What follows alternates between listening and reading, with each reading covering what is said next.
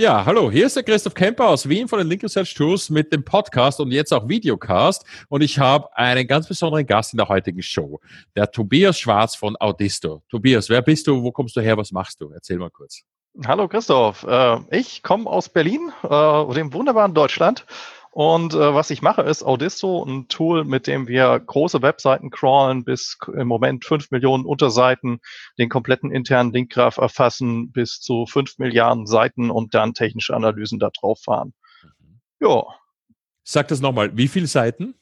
Äh, bis zu 50 Millionen Unterseiten crawlen wir aktiv, äh, bis zu 500 Millionen Seiten finden wir dabei. Also du kannst ja immer nicht alles crawlen hast ja noch externe Seiten, die du findest oder Sachen, die per Robots.txt und so weiter geblockt sind. Und bis zu fünf Milliarden Seiten erfass, äh, Links erfassen wir in einem einzelnen Crawl im Moment, in unseren größten äh, Crawls. No. no, das sind beachtliche Mengen, ja. Also ich glaube, da ist die Audisto, euer Produkt oder eure Company, äh, weit weg von allen anderen vergleichbaren Crawl-Tools, oder? Was ist da Deep Crawl genau. Homepage? Was können die so?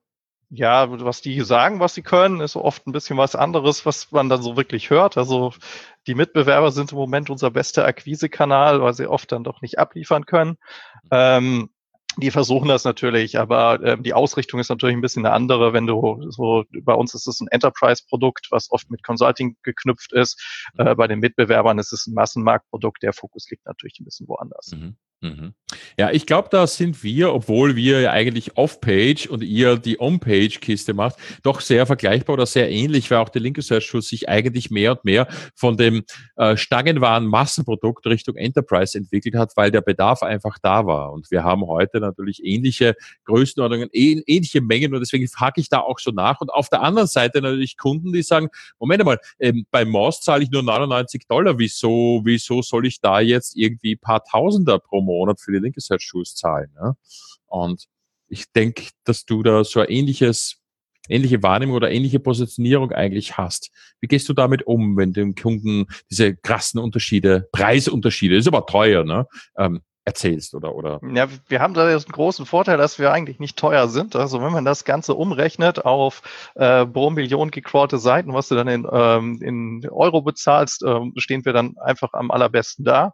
Ah, ähm, häufig haben wir das Problem dass die Leute ähm, nicht verstehen, was der Unterschied zwischen gecrawlte und letztendlich gefundene Seiten sind. Ähm, das ist, äh, die Mitbewerber werben eben oft mit ähm, analysierte Seiten und meinen damit einfach gefundene URLs ja. ähm, was einfach dann nicht seriös ist. Und bei uns ist es so, dass wir ganz klar nach mehreren Limits trennen. Wir sagen eben, ähm, das hier sind gecrawlte Seiten, das sind Seiten, die wirklich abgerufen wurden, wo man das HTML verarbeitet hat oder wo man ein Bild verarbeitet hat. Mhm. Dann hat man die gefundenen Seiten, die eben noch nicht abgerufene Seiten sind, etc. So, und ja, dadurch, ähm, dass unser meisten Kunden eben aktiv auf uns zukommen, schon sehr genau wissen, dass wir da einen Need füllen, haben wir oft diese, diese Erklärungsproblematik nicht. Mhm, mhm. Verstehe, ja.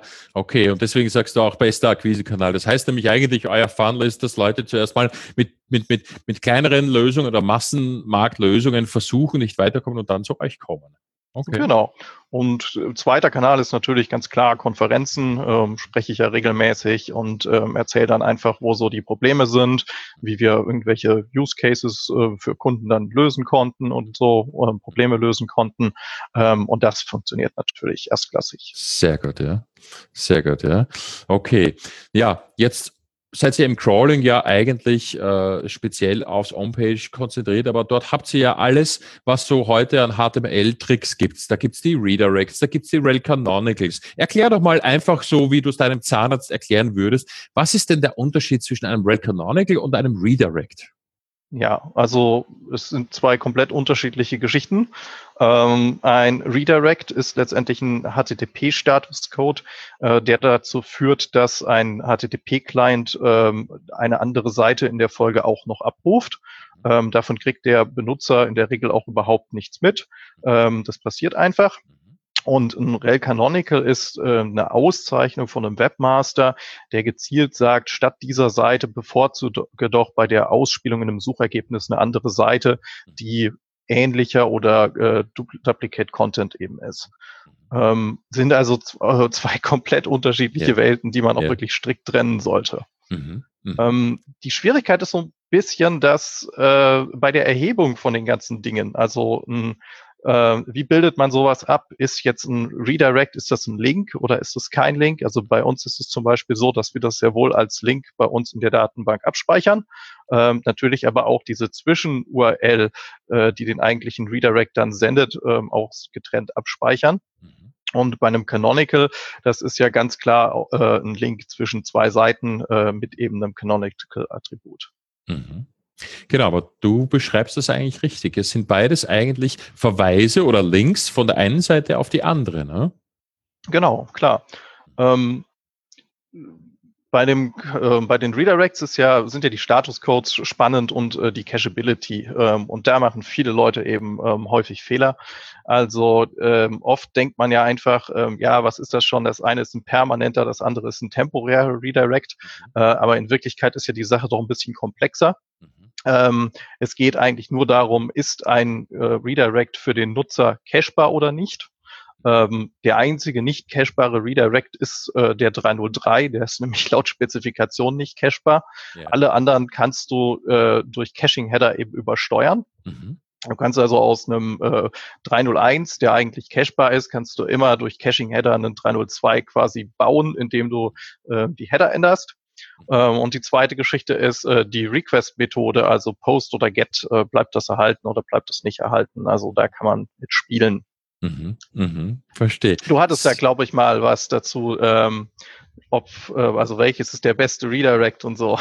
genau, ja, richtig, ja. Das hat sich aber eigentlich auf einen Versuch äh, beschränkt, welche Redirects off-page die Rankings am schnellsten und am längsten und am zuverlässigsten weitergeben in einem sehr isolierten Testset, ja, das jetzt äh, in der Form natürlich äh, in der Natur nicht vorkommt. Ja, auf der anderen Seite natürlich mit der Erwartung, dass hier keine Störfaktoren drin sind. Und da war ja das Thema Caching bzw. die User Experience gar nicht das Thema, sondern ich habe das Ding aufgesetzt Anfang 2016 und habe das einfach mal laufen lassen und habe nur über Rank Tracking versucht, äh, die, die Auswirkungen zu messen und, und das sozusagen dann kundgetan. Und da habe ich ja eigentlich die interessante Beobachtung gemacht, dass die 302 Redirects äh, scheinbar die zuverlässigsten sind. Ja? Weiß nicht, was deine Meinung ist. Also das, das, die zuverlässigsten im mit dem Ziel, Rankings weiterzugeben von einer Domain auf die andere, von einem Link auf den anderen. Also auch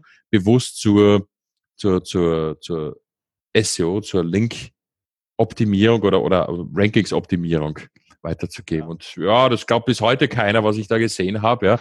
Ich habe aber trotzdem meine, meine eigenen Seiten äh, auch großteils schon auf 302 umgestellt, ja. Also auch die Produktseiten. Ja, ich sag mal, der Vorteil von einem 302 ist ja, dass er per Default erstmal äh, temporär ist. Ähm, also ich kann mir schon vorstellen, dass, äh, dass dann Dinge auch ein bisschen schneller passieren oder nicht so permanent sind, wie das ähm, also in der ersten Linie mal äh, wie bei einem anderen Redirect. Mhm. Aber für uns ist das natürlich eine andere Betrachtungsweise. Wenn wir Redirects finden in der internen Seitenstruktur, dann sind die immer nur schlecht. Wir wollen damit gar nichts zu tun haben. Äh, das sind Latenzgeneratoren. Ja. Äh, wenn du in deiner internen Seitenstruktur äh, den Nutzer über Redirects jagst, ähm, dann hast du ja einfach Links nicht sauber gerade gezogen. Richtig, und, richtig, ja. Äh, dementsprechend haben wir da natürlich eine andere Betrachtung. Bei euch ist es natürlich, ähm, du hast viel mit externen Quellen zu tun, äh, die du nicht mehr anfassen kannst. Ähm, ja. Da musst du dich natürlich um Redirects kümmern. Richtig, ja, genau. Also das ist vielleicht auch ganz wesentlich hervorzuheben. Redirects sind ja an sich nicht schlecht, die sind ja dazu erfunden worden, um das zu machen, was sie machen, aber die sag vielleicht, was war denn so der krasseste Redirect-Chain? Die Verkettung von Redirects über die Jahre ist ja im Prinzip ein Wildwuchs, der auf Webseiten passiert, wenn viel rummigriert wird oder einfach viele verschiedene handelnde Redakteure am Werkeln sind. Genau, also das Schlimmste, was wir immer wieder sehen, ist, ähm, dass Leute über die Zeit äh, versucht haben, mit Redirect sowohl das Protokoll als auch den Host gerade zu ziehen und vielleicht noch eine URL geändert haben. Und dass sie das dann nicht in einem Redirect machen, also ähm, du hast jetzt einen Aufruf auf die Domain ohne www ähm, und der geht auf äh, das HTTP-Protokoll. Und jetzt könntest du das ja in einem einzigen Redirect auf HTTPS und mit www gerade ziehen. Mhm. Und was wir dann häufig sehen, ist, dass dann sowas in äh, Einzelschritten passiert ähm, und dass wir dann teilweise auch mal Ketten haben mit vier, fünf, sechs Redirects hintereinander. Ähm, was natürlich wirklich schlimm ist. Also wir haben auch irgendwann angefangen, wirklich zu zählen, äh, wie viel Redirects äh, in Folge gibt es und manchmal hat man ja sogar auch ähm, so Loops, die sich dadurch äh, bilden und dann ist natürlich immer spannend rauszufinden, was war denn der Einstiegspunkt überhaupt in diese Kette, also wo ging es denn mal irgendwann los. Mhm. Ähm, ja, das sieht man immer wieder, aber Meistens ist Redirects gerade ziehen noch eine sehr einfache Aufgabe. Ähm, es ist einfach nur Fleißarbeit und häufig sind die ja struktureller Natur. Also wenn du einen einzigen behebst, behebst du ja damit gleich äh, Tausende. Die wenigsten Redirects sind ja von Hand gesetzt bei großen Webseiten. Mhm. Mhm. Ja, klar. Das wird dann einfach nur im Template korrigiert und, und zieht sich dann auf entsprechend hunderte oder tausende äh, gleiche Produkt- oder Kategorieseiten weiter. Ne? Genau. Mhm. Ähm, wie wie würdest du die, die unmittelbare Auswirkung von dem Reparieren von den Redirect-Ketten beschreiben? Mal abgesehen davon, dass die User nachher ja, weniger lang warten müssen. Ähm, du hast oft gravierende Auswirkungen auf das Scroll-Budget. Also ähm, Google ist ja, also Google hat ja vor einiger Zeit einen recht schönen Artikel mal veröffentlicht, was sie so als Scroll-Budget oder Crawl-Need verstehen. Haben ja ein Interesse daran, die Seiten immer aktuell zu halten und sie haben natürlich auch nur gewisse Ressourcen, um große Seiten zu crawlen. Und wir haben oft Kunden, die haben eigentlich viel mehr Seiten, als Google bereit ist, äh, bei der Seite äh, zu crawlen. Und wann immer wir in der Lage waren, äh, diese Redirects in der internen Seitenstruktur ähm, zu entfernen, hat das dazu geführt, dass Google diese Redirects seltener gecrawlt hat oder auch irgendwann nicht mehr gecrawlt hat. Ähm, und damit konnten wir dann Ressourcen freimachen, um andere Seiten in den Index zu pumpen, die davor noch nie gecrawlt wurden. So, und dann bedeutet das natürlich, dass wir damit einen Anstieg im SEO-Traffic sehen können. Das heißt, unmittelbare Auswirkung von der Reparatur auf besseres, intensiveres Scrolling, einfach weil der Content nachher gefunden wurde, der vorher gar nicht indiziert war und dadurch natürlich dann auch entsprechend Rankings dafür, wenn es entsprechend genau richtig, mhm. ja. Mhm. Wie misst du heute die Indizierung im Google? Ich habe da neulich äh, wieder mal was über Site-Kommando gelesen. Ich weiß nicht, war das der, der, war das der Johannes oder der von Systrix einer? Irgendjemand, irgendeiner in meinem Facebook-Feed ging das gerade erst drum, um, um das Site-Kommando. Verwendest du das Google Site-Kommando, um Nein, Indizierung zu messen? Ähm, weil das sind ja alles Schätzwerte. Ja, ja. ähm, also wenn du mal selber eine Suchmaschine äh, gebaut hast äh, mit mehreren Rechnern, ähm, dann weißt du, dass das in der Regel so funktioniert, dass du ganz unten, also du routest ein äh, Query bis auf die unterste Ebene und dann wird das nach oben immer weiter runtergefiltert das siehst du auch schön, wenn du äh, mehr Parameter bei der Site-Abfrage hinten dran hängst, ähm, dass die Ergebnisse in der Regel äh, präziser werden ja. und teilweise auch mehr werden, weil Google einfach länger in seinem eigenen Index sucht. Ja. Ähm, und ich halte es für eine ziemlich ungenaue, schlechte, äh, schlechten Messwert. Also ich glaube, das Reporting, was du über Sitemaps, über vollständige Sitemaps hinbekommen kannst, äh, direkt in der Search-Konsole, ist deutlich präziser. Und was wir für unsere Kunden regelmäßig machen, sind eben Logfile-Analysen. Das heißt, äh, wir lassen uns wirklich die Raw-Logs äh, geben. Die größte Analyse, die wir gemacht haben, war im letzten Jahr äh, über 35 Milliarden Requests aus einem einzelnen Monat haben wir ausgewertet. Mhm. Und äh, bei uns ist immer der Ansatz, rauszufinden, ähm, wie verhält sich Google beim Crawling im mhm. Vergleich zu dem, was wir aus unserem Crawling, aus der eigentlichen Seitenstruktur kennen. Also wie hoch ist die Überdeckung mhm. und was crawlt vielleicht auch Google, ähm, was gar nicht mehr Teil der aktuellen Seitenstruktur ist. Ähm, und ja, die Logfiles sind dafür natürlich äh, der bestmögliche äh, Ansatzpunkt, weil da kriegst du ja genau mit, was wirklich auf deinem Server los ist. Ähm, ich würde mich also nicht auf irgendwelche Abfragen bei Google verlassen oder aus Zahlen, die mich ja irgendwelche komischen Tools ausspucken. Mhm, mhm. Okay, aber was du beschreibst, ist eine Logfile-Analyse und das wiederum ist eine Analyse, was gecrawlt wurde. Du machst eine, eine Crawl-Coverage. Äh, du, du rechnest und du versuchst herauszufinden, was wurde alles gecrawlt. Das bedeutet genau. aber noch nicht, dass das alles indiziert ist. Ne? Google ja, kann das ja ähm, alles wegschmeißen. Google kann das wegschmeißen, allerdings wird da doch sehr viel davon indexiert. Also man kann das ja, wenn wir wir erfassen ja im Crawl auch, ob die Seiten überhaupt indexierbar sind. Also ähm, wir werten natürlich äh, Meta-Robots und äh, die HTTP-Header mit den Robots-Informationen aus. Dann wissen wir ja schon, ist diese Seite für Google überhaupt indexierbar oder nicht. Wir yeah. werten natürlich Robots.txt aus, wir werten ähm, äh, No-Follow-Links aus etc. Mhm. Und wir werten natürlich auch Canonicals aus, weil das sind ja auch in der Regel Seiten, ähm, also wenn eine Seite mit einem Canonical auf eine andere Seite verweist, dann bedeutet es ja eigentlich auch, dass sie nicht indexiert werd, werden soll. Und ähm, da kriegt man schon ein sehr gutes Gespür dafür. Aber du hast natürlich recht, abschließend kann ich nicht sagen, ähm, ob Google diese Seiten wirklich indexiert hat oder nicht. Ähm, aber ich kann sehr genau sagen, dass wenn Seiten nicht gecrawlt werden, dass sie ja. dann auch yeah. nicht indexiert werden. Ähm, und da ist meistens ähm, ja schon die größte Erkenntnis, ähm, dass Leute sagen, ja, warum ist denn das nicht im Index? Aber ja, es wird gar nicht gecrawlt. Mhm. Ja, ja, verstanden. Ja, okay. Ja, äußerst spannend natürlich. Äh, wir reden auch von großen Datenmengen, wenn, wenn du so, so 50 Millionen Seite da dir anschaust. 50 ähm, Millionen Seiten crawlen, ist das jetzt aufwendig? Dauert das lange? Wie lange dauert das bei euch? Ja, das Oder dauert lange und ja. meistens liegt das nicht mal so sehr an uns. Mhm. Äh, das liegt vor allem oft an der wirklich an der Seite, die da beteiligt ist. Ähm, also du kannst ja einfach äh, stupide Mathematik anwenden. Wenn du irgendwie ähm, einen Request pro Sekunde machst, würdest du äh, 50 Millionen Sekunden brauchen. Tag hat äh, 86.400 Sekunden, ja. äh, ne, 84.600 Sekunden. Ähm, eins von beiden. Oh, verdammt. You lost me. Jetzt bin ich nicht ganz mitgekommen okay. mit den Zahlen. Ja, also auf jeden Fall kannst du du kannst ne? es, du kannst es einfach ausrechnen. Und ja, äh, das ja. Problem ist, ähm, oft antworten die, die Seiten langsam.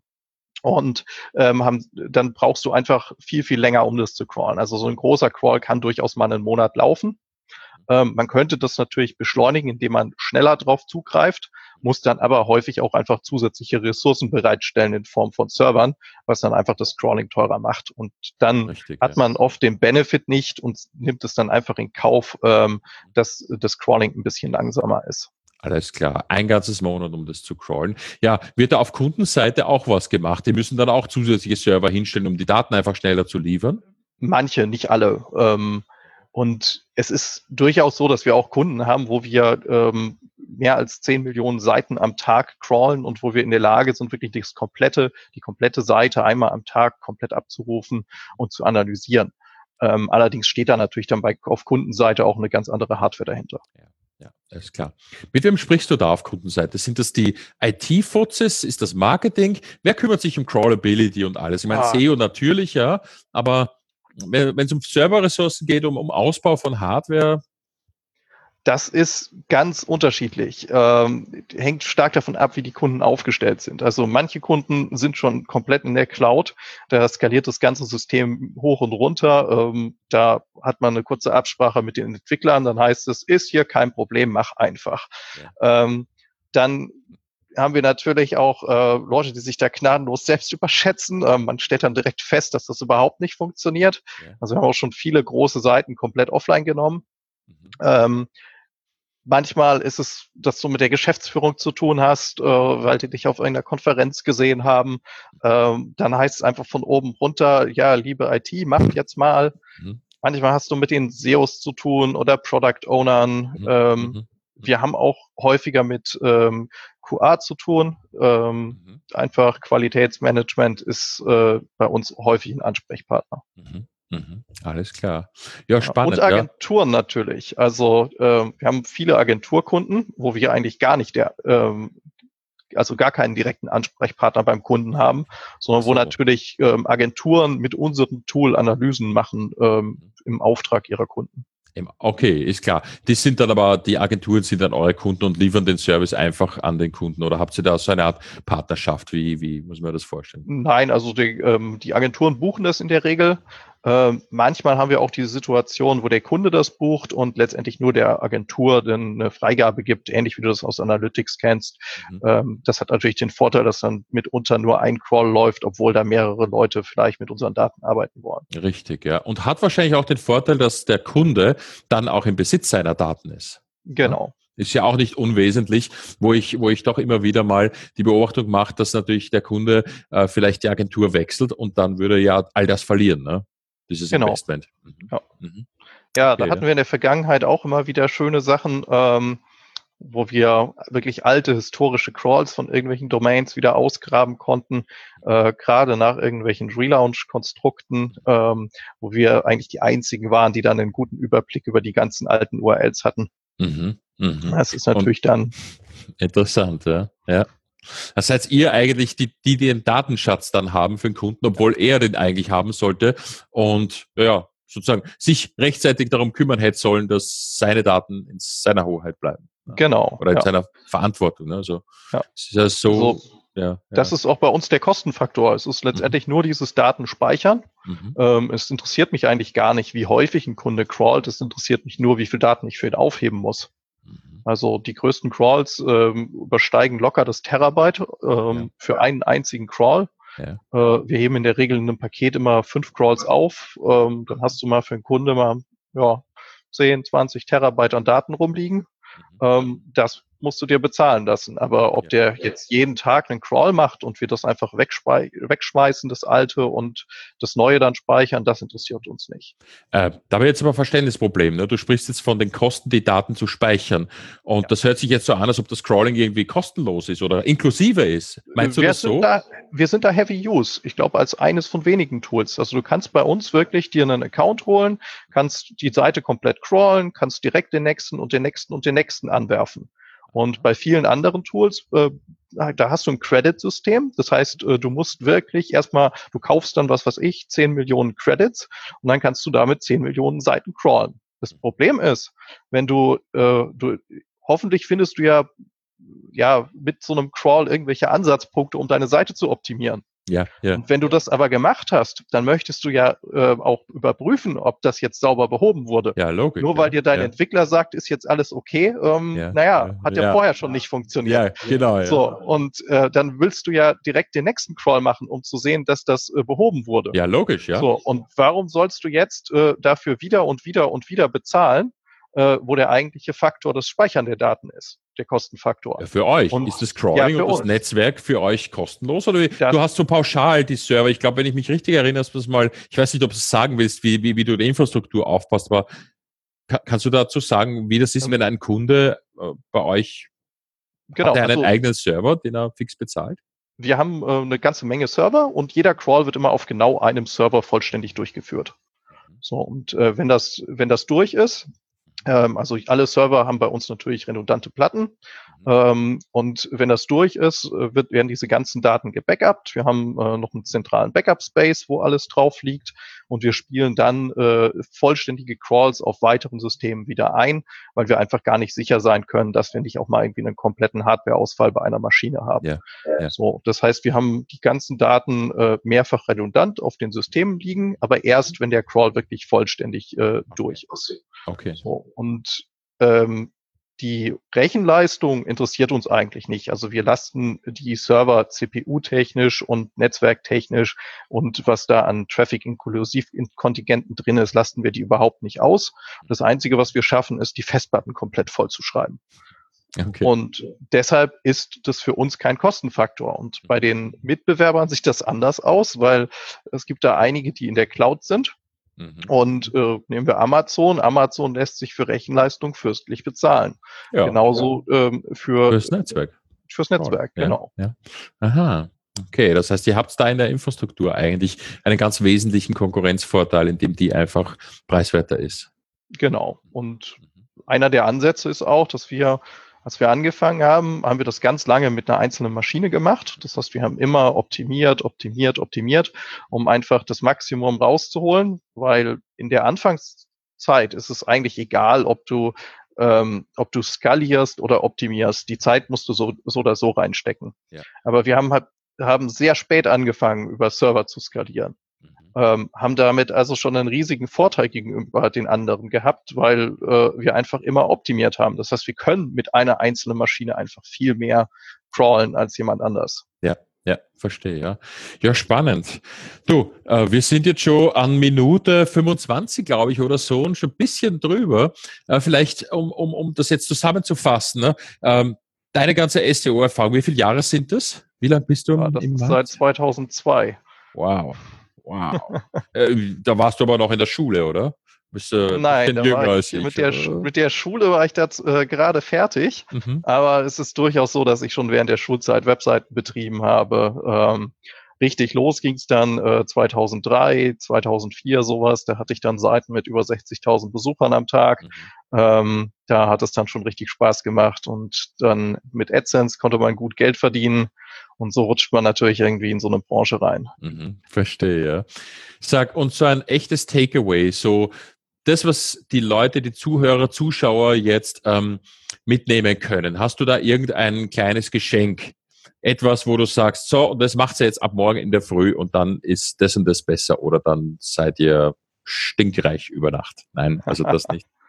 Äh, reduziert eure sinnlosen Seiten. Schaut euch an, was nicht auf SEO einzahlt, egal ob es Seiten sind, die No-Index sind oder Seiten, die mit einem Canonical auf andere Seiten verweisen werdet die wirklich los, aktiv los, äh, reduziert eure Seiten auf äh, Seiten, die hoffentlich Index sind und SEO-Besucher bringen können. Die Umverteilung äh, wird euch in den allermeisten Fällen äh, deutlich mehr Besucher bringen. Also auch die No-Index-Seiten wegbringen. Ja klar, wenn es technisch machbar ist. Mhm. Und die Seiten, die im Robots.txt gesperrt sind, die auch? Die würde ich auch loswerden, weil als, aus, aus Suchmaschinensicht, sobald du eine URL kennst, musst du berechnen, wie relevant die für Scrolling ist. Mhm. Ähm, nur weil das heute gesperrt ist, heißt das nicht, dass das morgen noch der Fall ist. Mhm. Also eine Suchmaschine muss zumindest für Scrolling, beim äh, indexiert werden kann die ja nicht, ähm, da irgendeine Metrik haben. Bei Google ist das PageRank. Mhm. Ähm, das heißt, in dem Moment, wo ich äh, ganz viele Links auf Robots.txt oder No-Follow-Seiten habe, mhm. mache ich ziemlich sicher irgendwas kaputt. Okay, alles klar. Na gut, das ist eine klare Ansage vom Tobias Schwarz von Audisto. Ich bedanke mich ganz herzlich bei dir, Tobias. Ich freue mich schon, wenn das live geht, aufs Feedback auch. Ähm, ja, damit sage ich vielen lieben Dank aus Wien. Ja, vielen Dank, Christoph. Mhm. Und Danke dann sehen dir. wir uns bald auf der nächsten Konferenz wieder. ja, also das auf jeden Fall. Ich glaube, da sind wir ja doch immer wieder beisammen. Egal ob jetzt in Brighton oder auf dem See Oktoberfest äh, oder keine Ahnung, was da noch alles kommt. Ja. ja. SEOcom. Natürlich die SEOcom. SEOcom und OMX. Ganz wichtig. Okay? Wunderbar. Cool. Bis dann. Wunderbar. Ciao. Vielen Dank. Danke. Ciao.